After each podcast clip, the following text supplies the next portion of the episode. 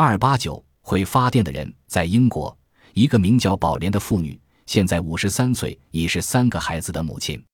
当她接触某些东西时往往会发出电光和巨响。